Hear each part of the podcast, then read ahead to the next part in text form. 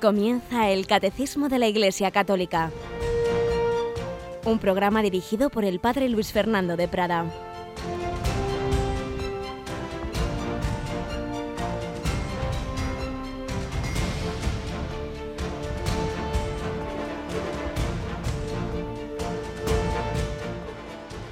Alabados sean Jesús, María y José. Un cordialísimo saludo, querida familia, en este día de miércoles santo, tocando ya el triduo pascual, los días más santos de la liturgia cristiana, los días más importantes para el católico que quiere contemplar esos misterios que le han dado la vida, que nos la han dado a todos los hombres, que nosotros lo sabemos, muchos no lo saben, y estamos llamados a anunciárselo. Y por ello, pues, tenemos que aprovechar este día y ya nos ha recordado Cristina. Buenos días, Cris. Muy buenos días, padre. Nos ha recordado esas cuatro pláticas, ¿verdad? Y de esos ejercicios espirituales intensivos que comenzaban el lunes santo. Y hoy tenemos esas cuatro a las doce y media, a las tres, a las seis y a las once de la noche. Y luego, pues evidentemente nuestros ejercicios siguen con los oficios de Semana Santa. Mañana a las nueve y media de la mañana y la misa crismal con el Papa y luego por la tarde los santos oficios, ¿verdad? Sí, la verdad es que, bueno, pues con mucha ilusión esperando todos estos días que vamos a poder acompañar al Santo Padre en estos oficios y en este trido pascual. Y tener muy en cuenta, queridos oyentes, que mañana por la noche es tradición esa hora santa ante el monumento y obviamente en un jueves santo no podemos hacer nuestra hora santa de exposición del Santísimo desde nuestra capilla. Ese día de no se puede hacer la exposición, debe ser ante el monumento y la vamos a retransmitir desde Santuario de Cáceres, como se anunciaba antes en Laudes. Por tanto, mañana no tenemos, a pesar de ser víspera de primer viernes de mes, no tenemos esa tradicional hora santa mensual que hacemos desde los estudios de Radio María, sino, como digo, será una retransmisión ante el monumento de un santuario en Cáceres. El Viernes Santo tendremos de nuevo los oficios del Papa y el Via Crucis del Coliseo. Y el Sábado Santo una nueva plática, la número 13, de los ejercicios intensivos, acompañando a la Virgen María y que es a las doce y media o a las once, Cristina, a las once me parece. A las once, sí. Sí, y finalmente las dos últimas meditaciones serán el domingo de Pascua a las cuatro y a las seis de la tarde. Así que quince meditaciones de ejercicios intensivos para los que estos días os podáis recoger más, podáis profundizar en la oración y si no, en cualquier caso ya sabéis que siempre al acabar estos ejercicios podéis solicitar el CD o DVD donde vienen todos ellos recogidos y podáis meditar estas preciosas meditaciones que nos está dando el Padre Óscar Martínez, así como también podéis ya pedir todas las tandas de ejercicios que la semana pasada cuatro del Padre Alsina, del Padre Alberto Raposo, del padre Miquel Vieni y de la hermana María Jesús Campo, las cuatro tandas de ejercicios, siete meditaciones cada una que tuvimos la semana pasada. Son muchas las personas que están ya llamando, escribiendo para solicitarnos esas tandas. La verdad es que es una riqueza muy grande. Tenemos ya de varios años de tandas de ejercicios. Yo mismo varias veces me las cojo y, y aprovecho para hacer algún retiro, para la oración. Son pues meditaciones que nos pueden a todos ayudar mucho. Pues vamos nosotros con este último programa del Catecismo en esta semana, porque mañana ya jueves santo tendremos programación especial y a esta hora, en vez de Catecismo, podremos escuchar una interesantísima entrevista que nuestra compañera Mónica Martínez le hizo al padre Lofeudo, es un sacerdote argentino, converso, era un hombre alejado de la fe, y que ahora lleva la adoración eucarística perpetua, que haya capillas de adoración perpetua en todos los lugares y bueno, una entrevista muy interesante, nos va a hablar de su conversión, de su vocación y de la Eucaristía en un jueves santo, pues es el tema principal. Vamos nosotros adelante con nuestro catecismo, vamos a recoger una vez más alguna historia que nos ayude en nuestra vida, en nuestro día a día, alguna historia de fe, como las que nos recogía el padre José Julio Martínez.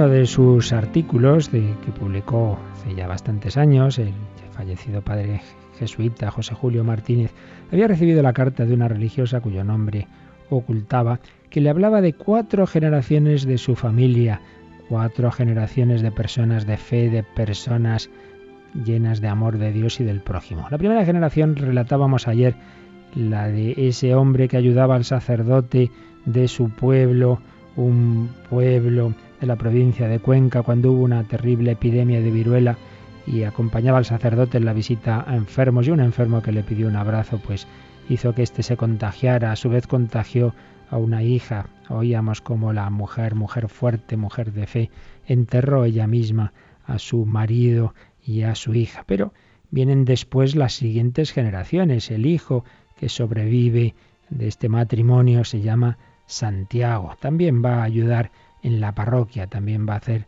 funciones de sacristán. Y cuando llegan los años terribles de la persecución antirreligiosa, en los años 30 en España, Santiago escondió algunas imágenes y objetos valiosos del culto en su propia casa, para impedir que fueran profanados o robados.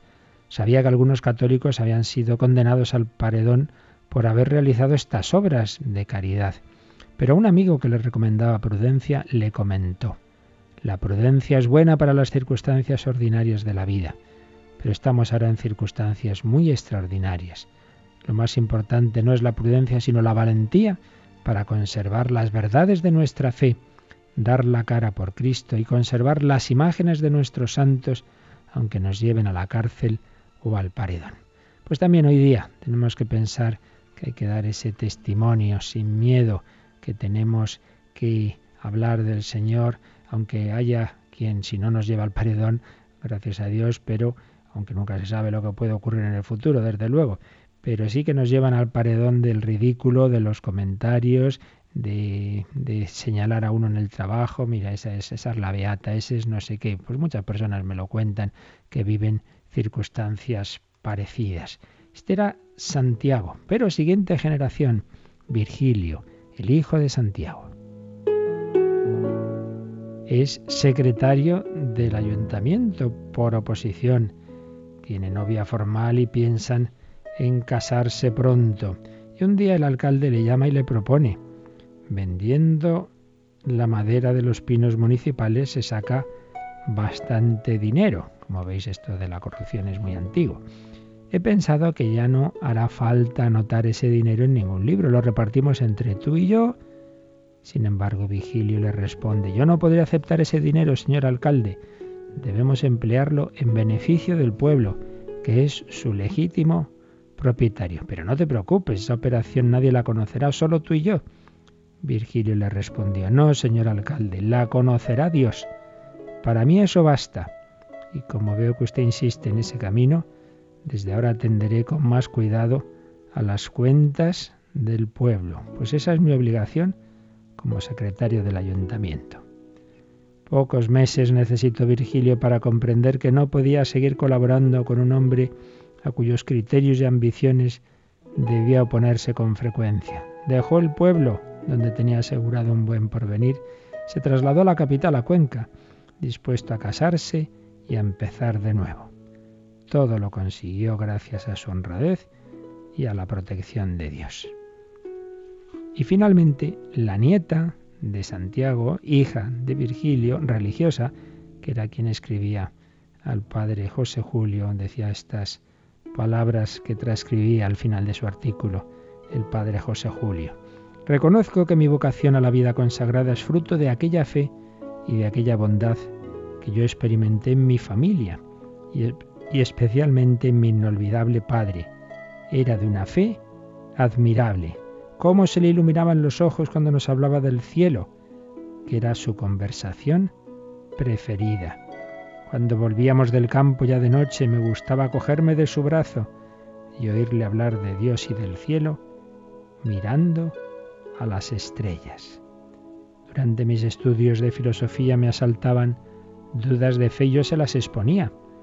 Él, con una sencillez impresionante, me las resolvía y tranquilizaba. Él no había estudiado filosofía, pero sus respuestas me comunicaban la claridad y la alegría de su fe. Falleció cuando solo tenía 44 años, después de haber recibido los santos sacramentos con extraordinaria devoción. El sacerdote que le asistió nos dijo al salir, aunque no es hora de felicitaros, os puedo asegurar que ha muerto un santo.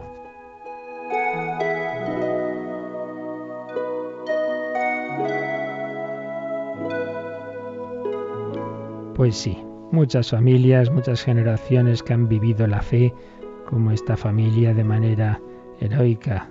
En muchas familias españolas se podrían contar historias así, de personas sencillas, quizá con pocos estudios, pero con esa fe grabada a fuego en el alma, esa fe que ha dado sentido a la historia colectiva de esta nación, esta España, que se forjó en torno a la fe en su unidad, esa unidad que ya existía allá por el siglo VI, en ese tercer concilio de Toledo, que especialmente pues en los siglos de la Reconquista, pues es lo que también dio sentido la vida comunitaria y luego también de una manera muy particular en la evangelización de América. Para otras naciones ir a, ir a, otros mundos era sobre todo una tarea comercial.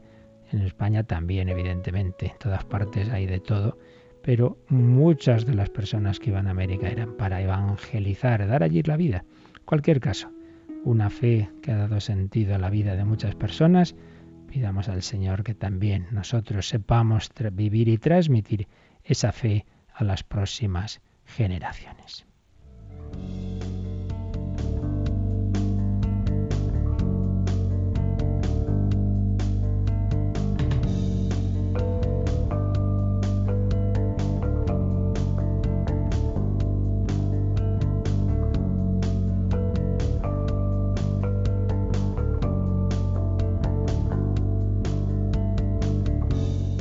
Una fe que está admirablemente resumida y sintetizada en el catecismo. Habíamos acabado ya este apartado, ese párrafo sexto sobre la antropología, la visión cristiana del hombre, pero la estábamos sintetizando, la estábamos dando un repasito.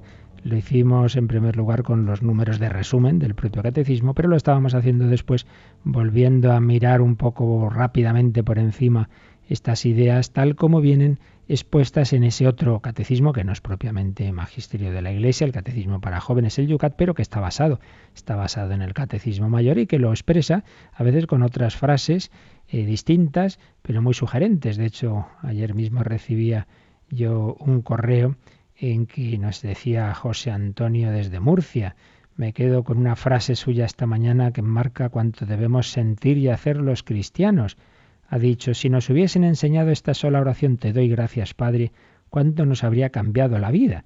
Bien, la frase no, no es mía, sino que la leíamos de, del Yucat. En efecto, aparecían ayer en los números que ayer leímos textos preciosos que vienen a decirnos las ideas que ya habíamos visto en el catecismo, pero con matices y, y expresiones que nos pueden iluminar, como esta frase ilumina a nuestro querido comunicante. Pues vamos a seguir, Cristina, de una manera rápida, como digo, a ver si nos da tiempo hoy a, ver estos, a leer, porque ya digo, esto ya está explicado, pero bueno, el, releerlo tal como está expresado en el Yucat, pues nos da esos pequeños matices y además pues hace que las cosas se nos queden más.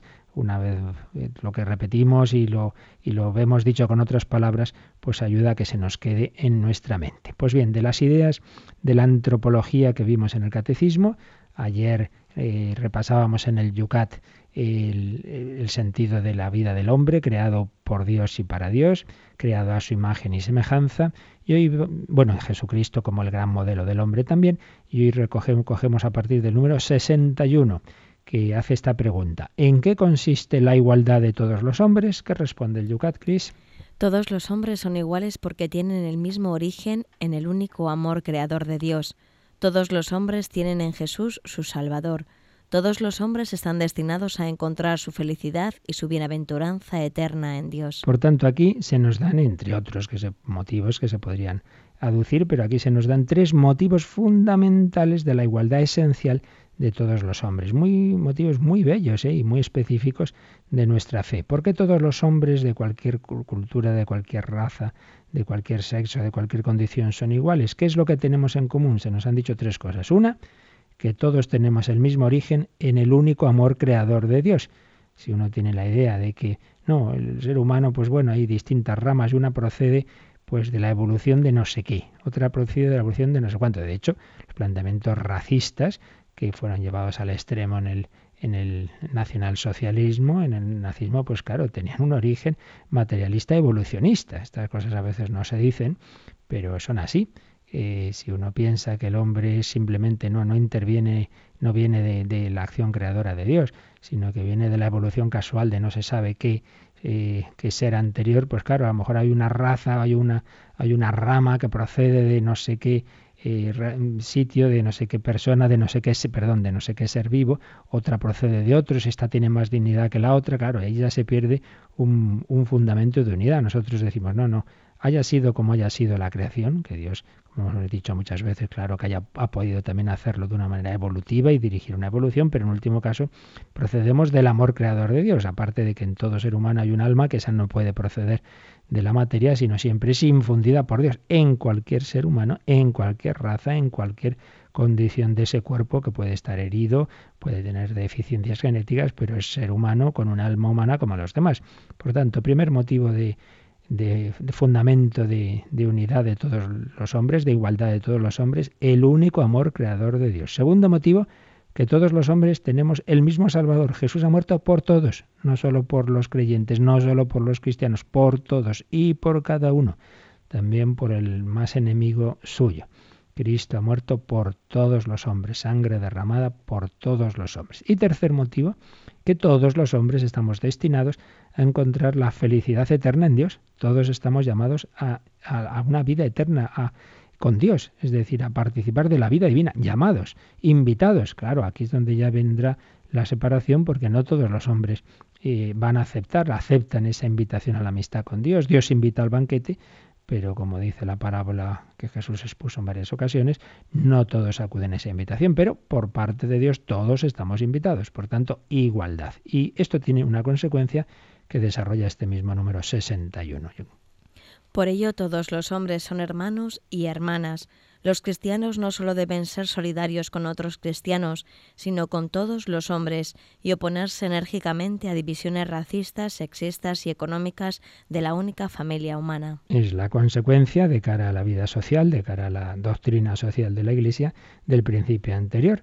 Si en lo esencial todos los hombres somos iguales, todos tenemos el mismo Creador, el mismo Salvador Jesús y el mismo destino, el cielo, pues entonces la consecuencia es que todos somos hermanos, tenemos el mismo Padre y debemos oponernos a las eh, divisiones que presupongan una desigualdad en lo esencial, repito. Luego, claro que somos todos muy distintos, muy distinto un hombre de una mujer y muy distinto un habitante de Suecia de uno de Sudáfrica. Pues sí, ya lo sabemos, pero son cosas accidentales. Lo esencial es lo mismo. Bueno, ser humano, cuerpo y alma, y es lo que va a resumir el número 62. Lo vimos eh, con calma explicando el catecismo, esa unidad sustancial de cuerpo y alma. Y aquí se nos pregunta el Yucat en el 62, ¿qué es el alma? ¿Qué responde?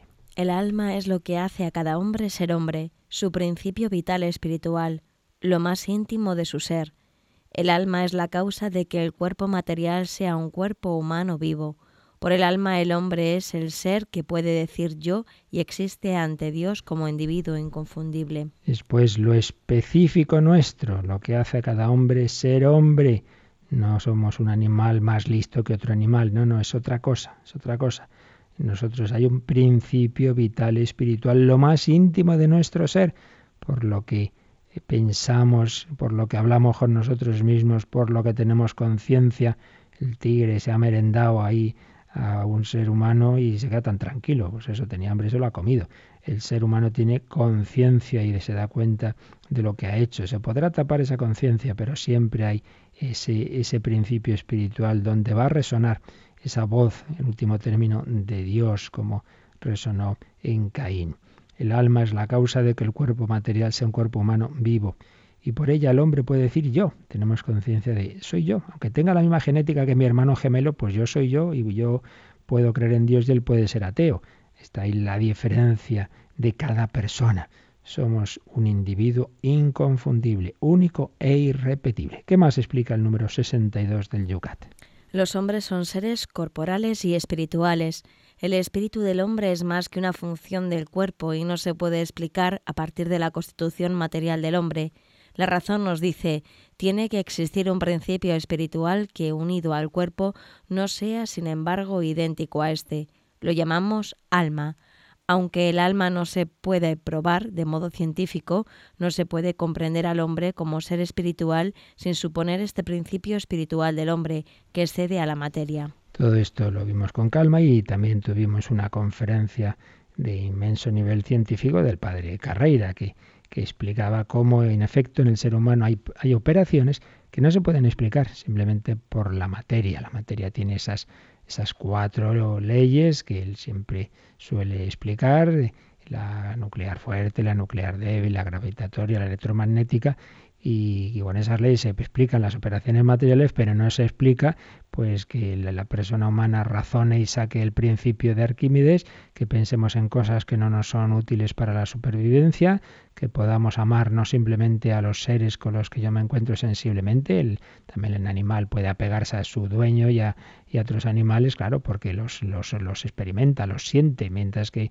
el ser humano puede amar a Dios, puede amar a la Virgen, puede luchar por la libertad, por la justicia, puede inmolarse por su patria y por realidades espirituales que no ve ni siente. Ah, entonces es que debe ser que en nosotros hay un principio más allá de la materia, un principio espiritual que llamamos espíritu o alma. Dice, no se puede probar de modo científico, claro, por definición, sentido estricto de la palabra ciencia, se refiere solo a la materia, lo que podemos experimentar, aquello con lo que podemos hacer un experimento en el laboratorio, aquello que podemos meter en una fórmula matemática, claro, eso ya por definición solo vale para la materia. Pero es como el ejemplo que se suele poner, si uno echa una red al mar, una red pues de, en, que los huecos son grandecitos, porque está hecha para coger peces grandes, y entonces, claro, no coge peces pequeños. Sería absurdo que dijera, no hay peces pequeños, no hemos cogido ninguno. No, hombre, si es que esta red no puede coger peces pequeños. Pues algo así, la prueba científica, por definición, solo puede llegar a lo que es material, a lo que podemos experimentar eh, de una manera eh, que podamos meter en un laboratorio, etcétera entonces, claro, el alma pues nunca la vamos a, ver y a tocar como puedo encontrarme el corazón, pues no, evidentemente. Pero eso no significa que razonando no podamos deducir que tiene que haber en nosotros un principio espiritual que excede a la materia, como nos acaba de decir el Yucat. Y entonces viene la siguiente pregunta. Bueno, el cuerpo, de cuesta claro, procede, cada uno de nuestros cuerpos procede del de nuestros padres, por, el, por la herencia genética. ¿Y el alma? ¿De dónde procede el alma del hombre? Es lo que se pregunta el 63 y que responde.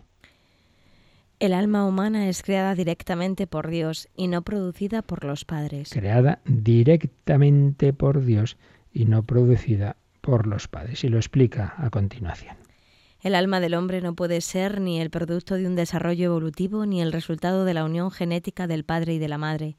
El misterio de que con cada hombre viene al mundo una persona espiritual única lo expresa la Iglesia diciendo, Dios le da un alma que no muere, aun cuando el hombre pierda su cuerpo en la muerte para volverlo a encontrar en la resurrección.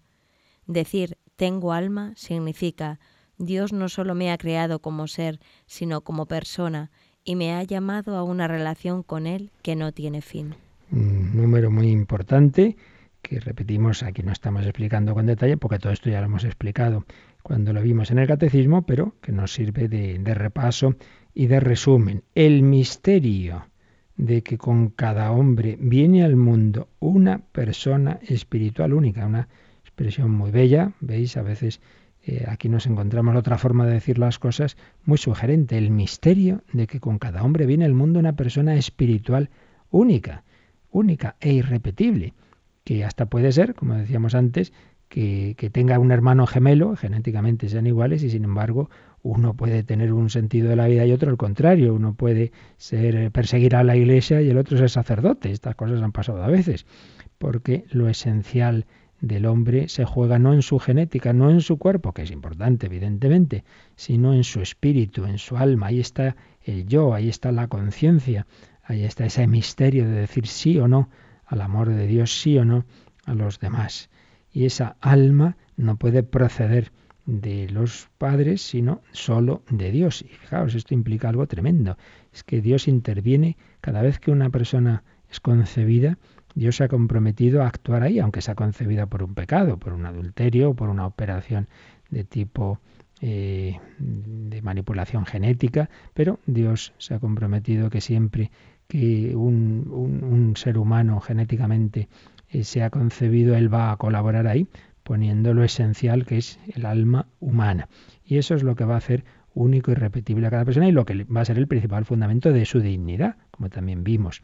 Lo que hay diferencia cualquier animal del ser humano es esto, que en, nosotros se da esa, esa alma humana, ese, ese, principio espiritual. Ya más ha dicho el, el una cosa muy bonita, y es que precisamente eso es, va a ser el fundamento de poder tener con Dios una relación que no tenga fin, que no tenga fin, porque el cuerpo muere, el cuerpo va a morir, va a haber un tiempo de separación de alma y cuerpo en la muerte, pero el alma no, el alma es inmortal. Entonces la persona que aquí empieza a relacionarse con Dios, que tiene ese amor de Dios, salvo que ella misma rompa esa relación, realmente esa relación pues va a ser eterna, porque ese amor de Dios no va a estar cortado por nada, tampoco por la muerte.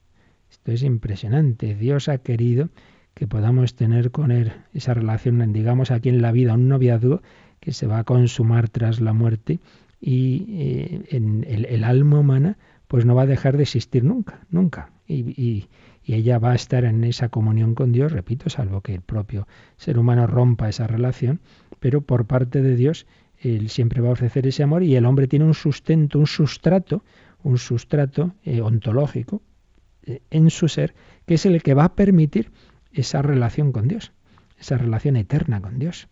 Y eso sí, habrá un tiempo, lo que llamamos la escatología intermedia, en que el ser humano esté a medias, digamos, le falte su cuerpo tras, tras la muerte y sea el espíritu, ahora mismo los santos como aman a Dios en el cielo, pues solo con su alma, ya están esperando, están en esa alma en relación al cuerpo, están esperando la resurrección para amar a Dios con todas sus fuerzas, amarás al Señor tu Dios con todo tu corazón, con toda tu alma, con todo tu ser.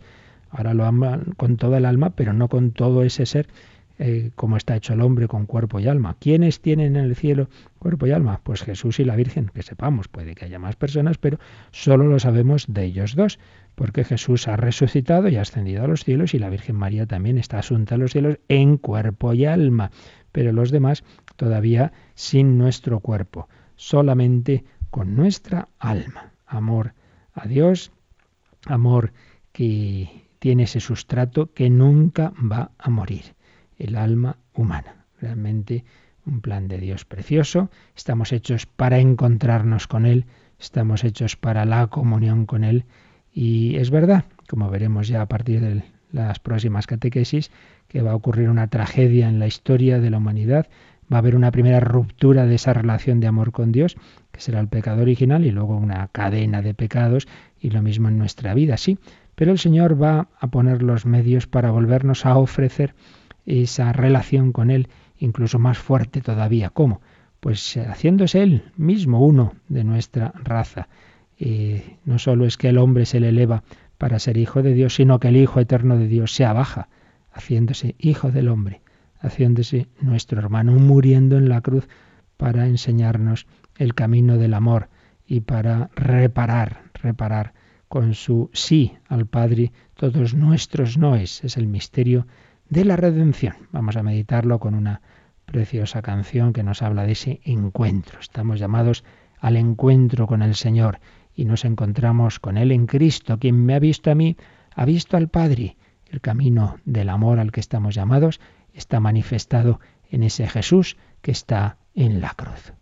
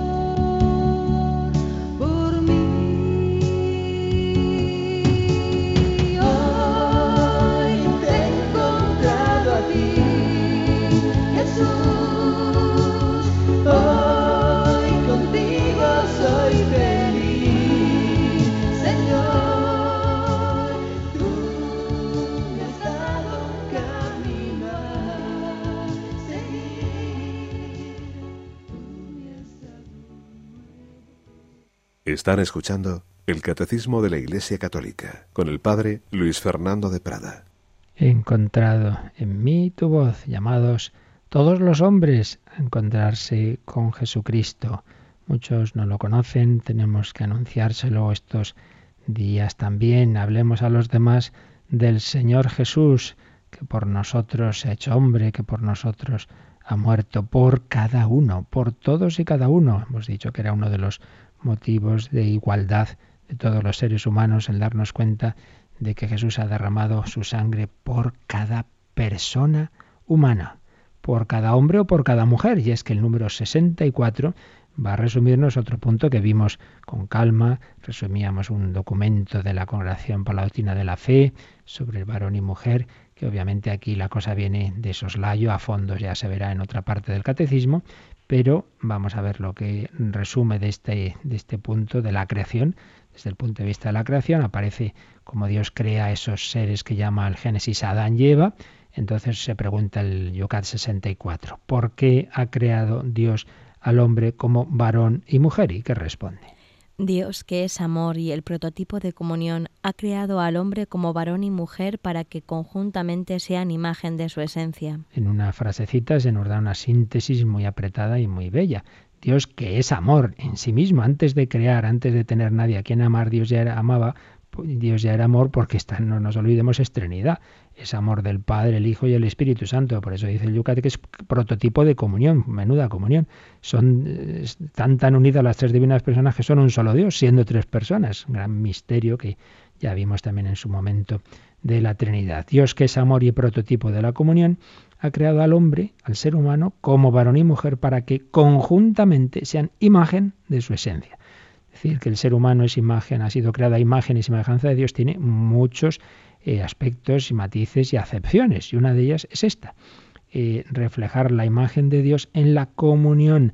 Si Dios es comunión de, de las tres divinas personas, hay un aspecto de ser imagen de Dios que lo tenemos individualmente por tener esa alma, por el dominio del, mundo creado, etcétera, pero hay otro aspecto que en cambio se refleja a Dios en cuanto seres sociales, en cuanto seres llamados a la comunión, y la primera comunión de que nos habla eh, el libro del Génesis es la que se estableció entre varón y mujer. Conjuntamente están llamados a ser imagen de su esencia. Por eso la familia, el padre, la madre, los hijos, reflejan ese misterio de la Trinidad. Es, hay como una Trinidad en la tierra que refleja esa Trinidad del cielo. ¿Qué, qué desarrolla este número 64 del Yucat al respecto? Dios ha hecho al hombre de modo que sea varón o mujer y anhele la plenitud y la totalidad en el encuentro con el otro sexo. Los hombres y las mujeres tienen absolutamente la misma dignidad, pero expresan en el desarrollo creativo de su ser varón o mujer diferentes aspectos de la perfección de Dios. Dios no es varón ni mujer, pero se ha revelado como padre y como madre. En el amor del varón y la mujer, especialmente en la comunión del matrimonio, donde varón y mujer se hacen una sola carne, los hombres pueden intuir algo de la felicidad de la unión con Dios, en la que cada hombre encuentra su plenitud definitiva. Así como el amor de Dios es fiel, también el amor del varón y la mujer busca ser fiel, y este amor es creador al modo de Dios, porque del matrimonio brota nueva vida. De nuevo se hace una síntesis apretada de muchísimos aspectos que cada uno pues sería para desarrollar. Ya digo que esto ya lo vimos eh, con más detención, pero sobre todo esto se verá en la tercera, bueno, en dos lugares del catecismo. En la segunda parte, cuando se llega al sacramento del matrimonio, ahí claro, es donde eh, está desarrollada la doctrina de la Iglesia sobre el matrimonio, sobre la relación hombre y mujer, y luego en la tercera parte, la parte de la moral, que es donde, donde se va a desarrollar la, la moral de la sexualidad, que siempre hay que verla desde este ideal positivo. ¿Y para qué ha creado al hombre, Dios al hombre sexuado? Pues para esta comunión en el matrimonio, que a la vez que se da esa relación, esa complementariedad de varón y mujer, es el camino para colaborar con Dios en la transmisión de la vida, fin unitivo y fin procreativo del matrimonio. Desde esas claves se, entenderá, por un lado, ese sacramento del matrimonio tiene una base natural en toda civilización.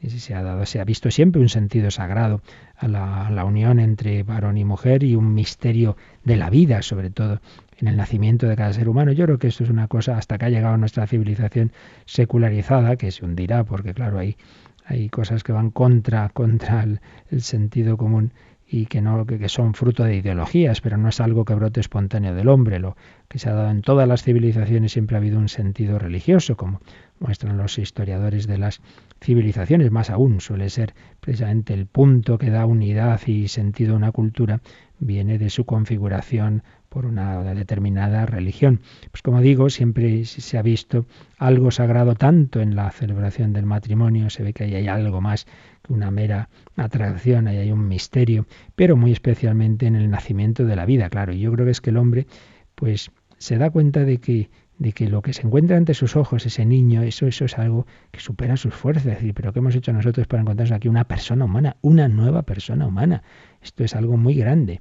Por eso es la principal manera de colaborar con Dios a nivel natural, la procreación. Dios, como decíamos antes, infunde el alma, pero necesita la colaboración de, los padres, de, del varón y de la mujer. Entonces Dios ha hecho todo este plan, todo este plan en, en el que todas las piezas cuadran, ¿no? Por un lado esa comunión, esa comunicación de, de varón y mujer y por otro lado esa, esa transmisión de la vida, ese colaborar con Dios y esa unión entre ambos en el matrimonio. Nos ha dicho el Yucat también una cosa, una idea que no, me parece que no la ve, que no la decía el catecismo, y es que en esa comunión del matrimonio, en ese hacerse una sola carne, los hombres pueden intuir algo de la felicidad de la unión con Dios, en la que cada hombre encuentra su plenitud definitiva. Y es que esa, esa felicidad de sentirse amado, comprendido, abrazado, pues es siempre una, un, digamos, un reflejo pequeño, porque eh, no existe matrimonio perfecto, eh, ni, el, ni la comprensión total, nunca, jamás. Una persona humana nunca va a entender del todo a otra, por más que lo intente. Somos un misterio y, y, y ni me entiendo yo a mí mismo, pues es lógico que no me entienda el otro o la otra. Pero en cambio es un reflejo de quien me entiende siempre perfectamente. En último término, el esposo con mayúsculas es el Señor, no solo de un alma consagrada, de todo cristiano. Todo cristiano está llamado a unirse con Dios y en ese abrazo con Dios, que es la vida espiritual, la vida mística y al final la vida del cielo, pues es donde se producirá esa felicidad total y absoluta, eh, de, de ahí así, de una relación plena de amor. Bien, el hombre, varón y mujer. Y entonces aprovecha el Yucat también para hacerse una pregunta esto es un catecismo para jóvenes, entonces está explicando a esos jóvenes que Dios ha creado al hombre, varón y mujer, y entonces viene la pregunta, bueno, ¿y qué pasa? Que también se, se nos hizo en, en, antena, ¿no? ¿Y qué pasa con las personas que tienen tendencias homosexuales? Es lo que aquí solo lo va a tocar de nuevo, pues digamos en cuanto tiene que ver con este punto, pero no a fondo, ni, ni, por supuesto lo vamos a hacer nosotros. Esto es de la parte tercera, de la parte moral, pero vamos a leer lo que dice el Yucat en este número 65 ante esta pregunta. ¿Qué pasa con las personas que tienen tendencias homosexuales? ¿Qué dice el Yucat, Cris? La Iglesia cree que el hombre y la mujer, en el orden de la creación, están hechos con necesidad de complementarse y para la relación recíproca, para que puedan dar la vida a sus hijos. Por eso la Iglesia no puede aprobar las prácticas homosexuales, pero los cristianos deben respeto y amor a todos los hombres, con independencia de su orientación sexual, porque todos los hombres son respetados y amados por Dios. Aquí, como en otros temas, hay que distinguir siempre lo que es la persona humana. No, no, no, no, se puede calificar a una persona por su tendencia, es decir, esto es un varón, es una mujer y es un homosexual. No, no, no, es, es, una persona humana, eh, amada por Dios como todos los demás, y es mentira que, que a veces es una idea que se ha metido a mucha gente. La Iglesia no quiere a los homosexuales, pero ¿quién ha dicho semejante barbaridad? Eh, toda persona humana, toda persona humana, con independencia de sus orientaciones, de sus tendencias, etcétera, es, como hemos dicho antes, tan digna uno como el otro. Pero otra cosa es la actuación.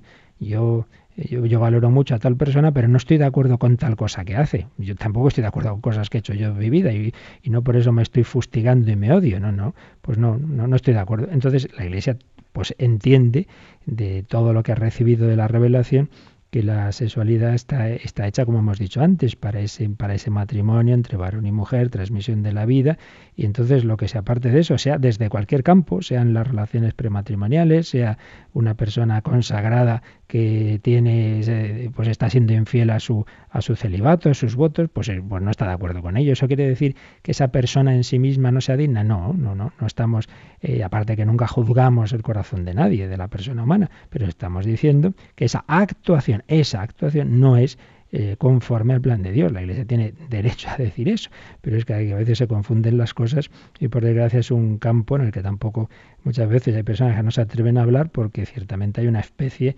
de, inquisición eh, que, enseguida se llama homofobia, lo que simplemente es expresar lo que uno piensa sobre las prácticas, la, moral de, de este campo. Vamos a acabar de leer lo que dice el número, Cris. No hay ningún hombre sobre la tierra que no proceda de la unión de hombre y mujer. Por ello, para algunas personas con tendencia homosexual es una experiencia dolorosa no sentirse atraídos eróticamente hacia el otro sexo y tener que echar en falta la fecundidad corporal de su unión, como corresponde en realidad a la naturaleza del hombre y al orden divino de la creación. Sin embargo, Dios llama con frecuencia así por caminos poco comunes. Una carencia, una pérdida o una herida, aceptada y consentida, puede convertirse en el trampolín para lanzarse a los brazos de Dios, de ese Dios que todo lo hace bien y a quien descubrimos aún más grande en la redención que en la creación. En efecto, pues toda persona humana, cada uno tenemos nuestras limitaciones en cualquier campo, nuestras tendencias, mejores o peores, pero eso no quita que la gracia de Dios pueda ayudarnos y servirse muchas veces de nuestras propias heridas, de aquello en nosotros que no nos gusta, de aquello que no funciona como, como nos, nos gustaría y sin embargo, pues la, la, gracia de Dios es capaz, como digo, de cada uno desde sus circunstancias santificarnos y llevarnos a la, a la plenitud, llevarnos a la unión con Dios. Pero repito, que eso no quiere decir justificar las prácticas, las actuaciones que están mal, pero tampoco el que digamos que una actuación está mal quiere decir que a la persona como tal la juzguemos de una manera negativa. En fin, ya digo, esto es un punto que aquí viene de rebote un poco por la creación del hombre y mujer, que a fondo se ve en otro lugar, que ya se ha explicado en otros eh, programas de, de Radio María, que aquí no podemos entrar en, tema tan delicado a fondo, pero sí teníamos que leer esto, dado que uno de los puntos de la antropología eh, eh, cristiana es esto, la diferencia entre varón y mujer. Y vamos a ver, eh, para ya acabar nuestro resumen hoy y poder empezar el próximo día con el siguiente apartado, nos queda un número, aunque quizá ya no nos dé tiempo hoy a hacer preguntas, pero vamos, vamos a acabar este, este, este repaso del Yucat con el número 66, que es lo último que veíamos en el catecismo. Hemos visto, Dios ha creado al hombre bueno, lo ha creado a su imagen y semejanza, lo ha, lo ha creado como una persona, es alguien, no es algo, y lo ha creado siempre con ese modelo supremo que es Jesucristo. Solo en Jesucristo se entiende verdaderamente al hombre en plenitud. El misterio del hombre solo se comprende plenamente en el Verbo encarnado. Lo ha creado también para su vida, para la vida divina, para participar de la vida divina, para la eternidad. Tenemos ese fundamento común de dignidad. El género humano es uno. Somos seres corporales y espirituales de dónde procede el alma, procede de la creación directa por Dios y ha creado al hombre varón y mujer. Bien, pues lo siguiente que vimos fue que luego eh, que, no, que Dios que ha creado al hombre así a su imagen y semejanza, además, además le ha dado la gracia divina, le ha dado la participación en la vida divina y unos dones especiales que llamamos dones preternaturales. Y entonces se pregunta aquí el Yucat. Bueno, si Dios ha creado al hombre tan estupendo, como es que hoy día vemos que hay tanto dolor, que hay muerte, etcétera, y por eso se pregunta, ¿estaba en el plan de Dios que los hombres sufrieran y murieran? ¿Estaba en el plan de Dios que los hombres sufrieran y murieran? ¿Qué responde Cris? Dios no quiere que los hombres sufran y mueran. La idea original de Dios para el hombre era el paraíso, la vida para siempre y la paz entre Dios, el hombre y su entorno, entre el hombre y la mujer. Esto también ya lo, vimos y lo seguiremos viendo al hablar del pecado original, que hay un momento, un estado inicial de la humanidad. Y claro, esto es muy misterioso, se pierde la noche de los tiempos y lo único que sabemos es por, por la escritura, por el Génesis y por por también el Nuevo Testamento, algunas alusiones, que, y que está esto enseñado por la Iglesia, que hay un, que esto no es una, una teoría, no, no, esto es un, un, un hecho, es decir, en, en, el origen de la historia de la humanidad, el ser humano eh, es elevado por Dios no se ha quedado simplemente como tener una relación con Dios de criatura creador, sino que ha sido elevado por Dios al principio a la amistad con Él. Eh, digamos, recibió la gracia de Dios, y fue hecho hijo de Dios. Y entonces eso implicaba una armonía, una armonía interior. El, alma y el cuerpo, el alma unida a Dios, pues tiene bien integrado todo el cuerpo, tan integrado que, esa unidad de alma y cuerpo en principio, en el plan de Dios, estaría que no se rompiera y que pasara a un estado definitivo de contemplación de Dios sin pasar por el desgarrón de la muerte.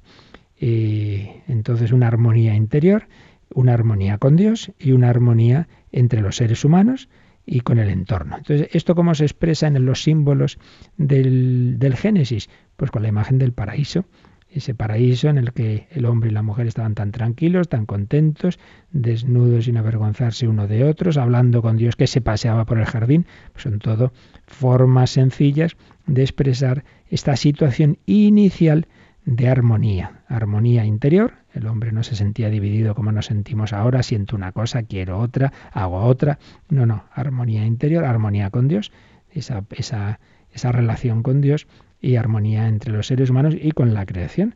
El hombre dominaba la creación pero no la destruía. Entonces, este es, este es el, la situación, el estado de justicia original.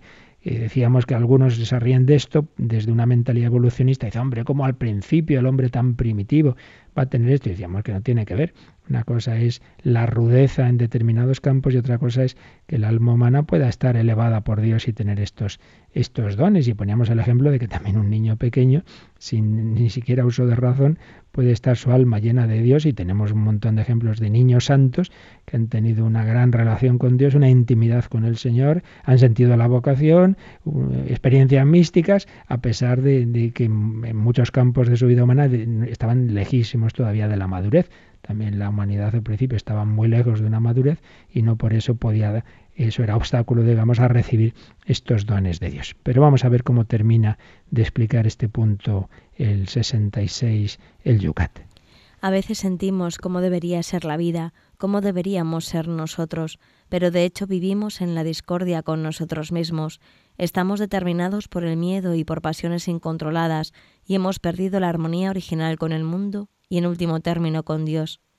En la Sagrada Escritura se expresa la experiencia de esta alineación en el relato del pecado original.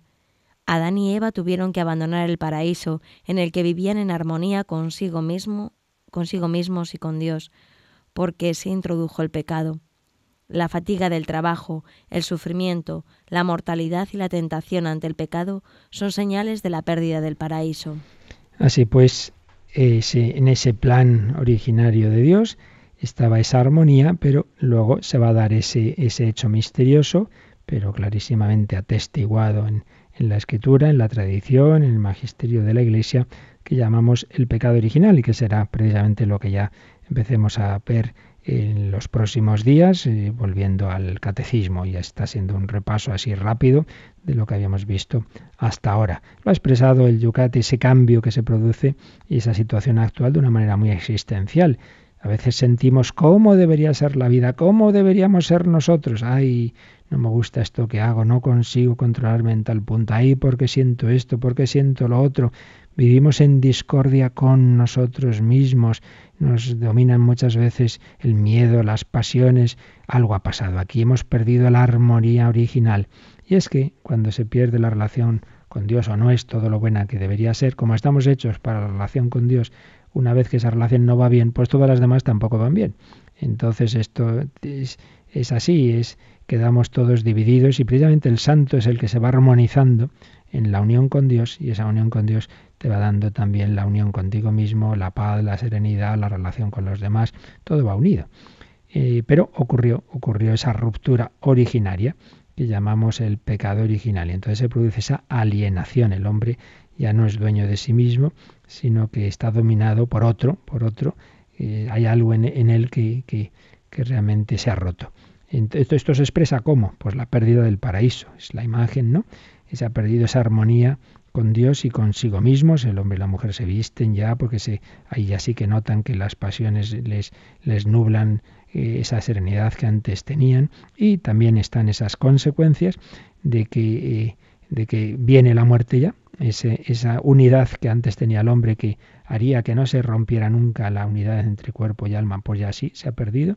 Una derrota la unidad con Dios y la armonía con Dios, también se pierde la unidad interior del ser humano, entra la muerte, entra su anticipo, que es el sufrimiento, el desgarro de, de la enfermedad, de, de, ver pues el sufrimiento escandaloso, digámoslo así, porque una cosa es el cansancio, que eso, eso existía también antes del pecado original. Si Adán estaba cortando, eh, haciendo un, un, un, esfuerzo, pues evidentemente sudaría, eso, eso está claro, pero no nos referimos a eso, sino pues lo que es ese sufrimiento de esos padres que pierden eh, a tres hijos en un accidente, etcétera, eh, es el, lo que realmente pues nos, nos llega al corazón. Ese sufrimiento es el que ha entrado como consecuencia del pecado esa ruptura de nuestra armonía interior, esa facilidad que ahora tenemos para caer ante el pecado, todos son señales de que algo ha pasado aquí. Algo ha pasado que no estaba en el origen. Dios todo lo hizo bueno. Entonces, como luego hay tanto mal? Pues que algo ha pasado después. Ese algo es lo que veremos ya el próximo día. Ese algo es lo que Jesucristo ha venido a reparar con su redención. Pues ya que hoy no hemos tenido tiempo para preguntas, para poder acabar esto, Vamos a acabar con una canción muy bella ante Jesús crucificado. Él es el que quiere volvernos a dar esa armonía interior con, con Dios, enamorándonos de Él. Para enamorarnos, qué mejor que dar la vida, sufrir por cada uno de nosotros. Pues vamos a quedarnos contemplando a ese Jesús y a pedirle que nos reenamoremos de Él y que así recuperemos nuestra armonía interior con Él. Y se lo pedimos al Señor y os doy la bendición. La bendición de Dios Todopoderoso, Padre, Hijo y Espíritu Santo, descienda sobre vosotros. Pero antes de la sintonía final, como digo, escuchamos esta canción. No me mueve mi Dios para quererte